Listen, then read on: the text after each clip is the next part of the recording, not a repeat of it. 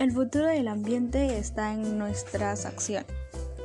En el transcurso de nuestra vida siempre hemos hablado de la contaminación ambiental y es que aún no nos damos cuenta cuán peligroso es para nuestra salud y nosotros en sí.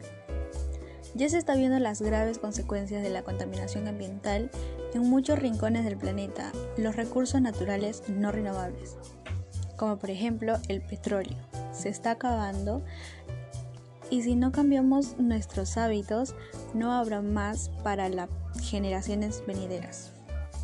Es por ello que en primera hablaré sobre los cinco problemas ambientales más frecuentes.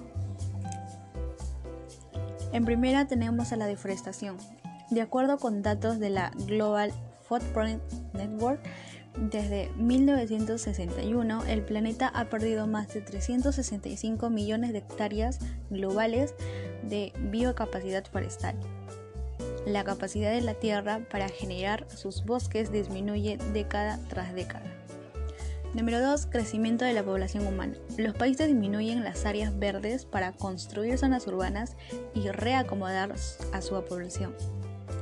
Además, con ciudades más grandes aumenta el uso de automóviles, se incrementa el número de edificios y se construye cada día más fábricas. A su vez, esto influye directamente en la contaminación. Número 3. Cambios climáticos. Este año la ONU y el Grupo Intergubernamental de Expertos sobre el Cambio Climático brindaron cifras alarmantes la emisión de gases de efecto invernadero es muy alta, pues la concentración de estos gases es más elevada en 800.000 años. Número 4. Escasez de agua. La ONU declaró el 2013 como el Año Internacional de la Cooperación en la Esfera del Agua para concientizar sobre la trascendencia de este elemento. Expertos indican que el agua será el elemento más valioso en este siglo y la principal causa de guerras y conflictos. Y por, último, y por último, pero no menos importante, los residuos y desechos. Un estudio de la reconocida revista Nature o Nature señala que en el 2025 la generación mundial de basura en las ciudades será el doble de la actualidad y más el triple en el 2100.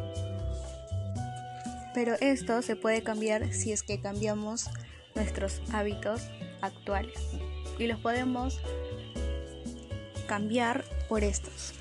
Evitar utilizar frecuentemente los automóviles, ya que este humo son contaminantes y en vez de ellos podemos utilizar bicicletas y optar por caminar. Número 2. Evitar el uso de productos tóxicos y aerosoles pues estos, como el humo de coches y autos, contaminan casi de la misma manera. Número 3. Reciclar. Esto nos va a ayudar a mantener la calidad del aire porque, nos, porque reduce los procesos de fabricación que genera gases dañinos para la atmósfera. Número 4. Cuidar las zonas verdes de las ciudades, pues muchas de ellas funcionan como un pulmón de oxígeno de lugares urbanos y al estar dañándola perdemos oxígeno muy valioso. Número 5.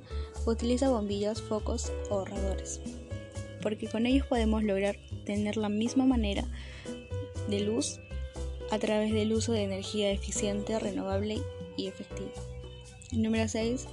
Evita la quema de, de paja y o basura, ya que muy aparte de dañar nuestra salud, también daña también dañamos al ambiente, específicamente al aire y a la atmósfera. Bien, después de todo, podemos llegar a la conclusión que pequeñas acciones pueden ocasionar un impacto ambiental que a veces son buenos como malos. Es por esto que la práctica o cambios habituales que he propuesto el día de hoy podrían contribuir a restaurar un ambiente sano y limpio.